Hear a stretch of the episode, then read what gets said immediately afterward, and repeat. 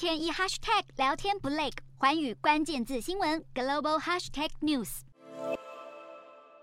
最能代表二零二二年的一道菜是什么？知名日本美食餐厅指南选出的竟然是冷冻美食。原本冻得硬邦邦的握寿司，解冻之后不但跟现做的看起来差不多，甚至也能保留鲜度和美味，让记者啧啧称奇。不止东京高级寿司名店，意大利料理业者也不约而同推出了冷冻美食，并且表示一个月的销售额就能够达到十五万日元，超过三万四千块台币。而冷冻美食专指由餐饮店家负责研发到贩售的商品，让消费者在家能够享用，就像在餐厅吃到的美味。而仲家业者积极开发原创商品，像是这个海鲜杯，就能让白饭秒变豪华的海鲜冻，玩法也更加多元。横滨市这间中华料理店竟然在门口设置了自动贩卖机，还喊出只要加热五分钟就能像在店里吃的一样好吃。业者之所以能自信满满，秘诀就在于保鲜技术，像是炒饭一起锅还热腾腾就进行分装，接着马上送入真空机完成密封包装之后，